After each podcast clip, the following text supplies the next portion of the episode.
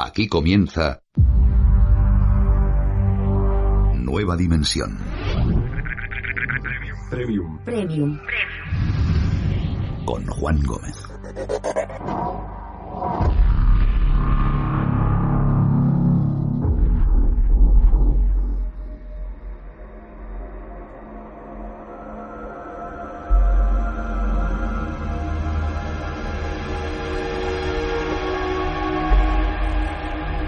Muy buenas noches a todos amigos. Bienvenidos a Nueva Dimensión Premium.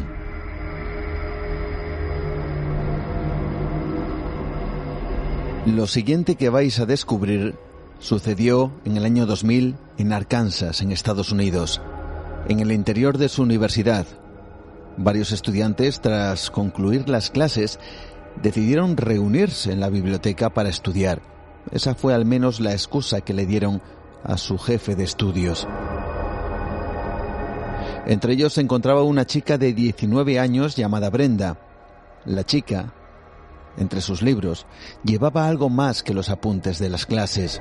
Había decidido que esa biblioteca sería un buen lugar para llevar el llamado tablero de la Ouija y practicar con sus amigos o intentar contactar con aquello que supuestamente se podría manifestar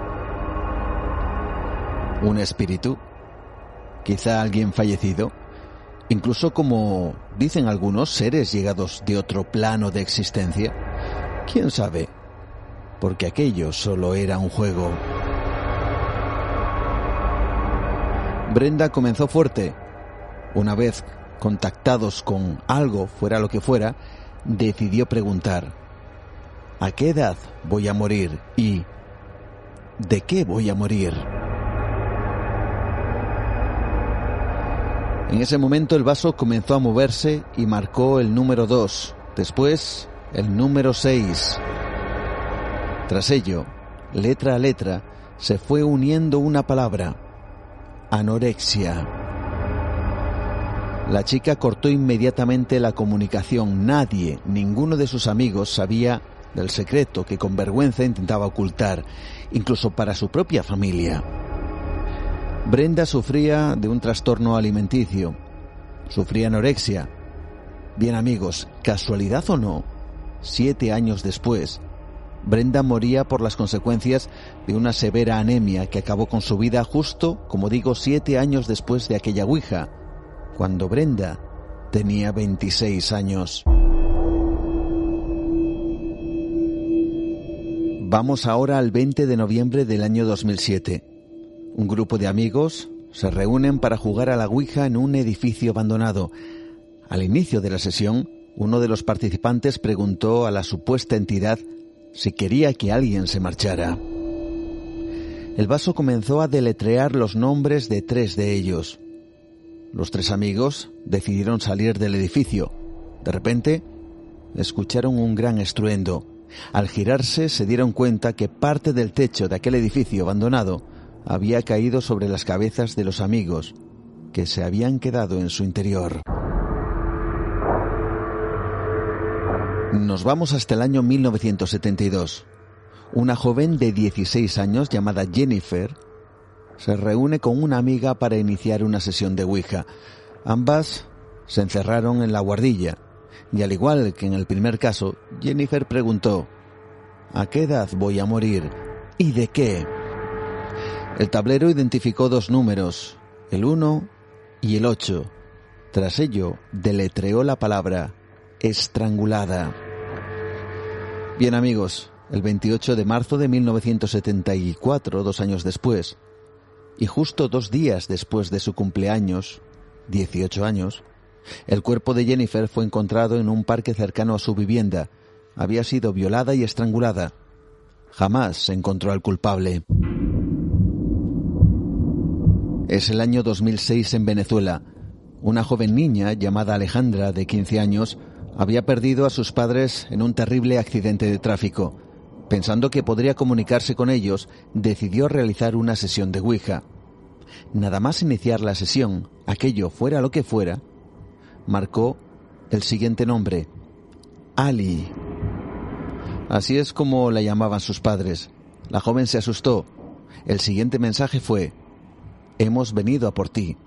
Así que Alejandra salió huyendo de la casa, pero la desgracia quiso que fuera atropellada al cruzar la calle, muriendo en el acto. Nos vamos, si os parece, ahora más atrás en el tiempo. Es el 2 de noviembre de 1980 en Illinois, de nuevo en Estados Unidos. Allí surgió una de esas noticias increíbles y estremecedoras. Dos jóvenes de la localidad habían asesinado a un vecino y dejado gravemente herido a otro. Los dos jóvenes, los cuatro en realidad, eran aficionados a temas de corte ocultista e iniciaron una sesión de Ouija. Según relataron con posterioridad, el mensaje que recibieron fue que esos dos jóvenes debían matar a sus dos amigos y supuestamente llevaron a cabo el mandato que habían recibido.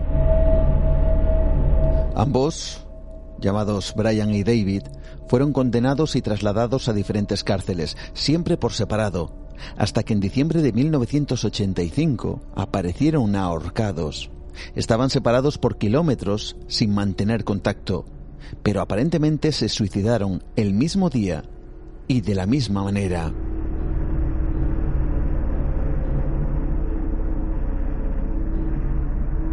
Esto, amigos, son solo unos cuantos casos, sin contar evidentemente los ocurridos en España. Algunos muy conocidos donde el uso de la Ouija ha tenido supuestamente consecuencias terribles para sus jugadores. Detrás de cada uno de estos casos hay, por supuesto, gran controversia.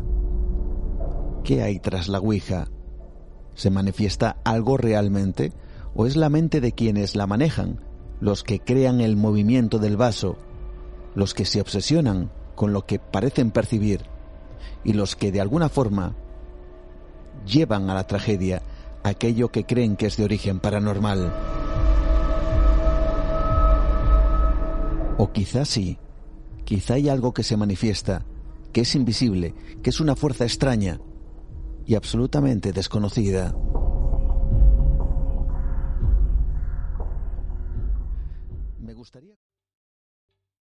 ¿Te está gustando este episodio? Hazte fan desde el botón Apoyar del podcast de Nivos. Elige tu aportación y podrás escuchar este y el resto de sus episodios extra. Además, ayudarás a su productor a seguir creando contenido con la misma pasión y dedicación.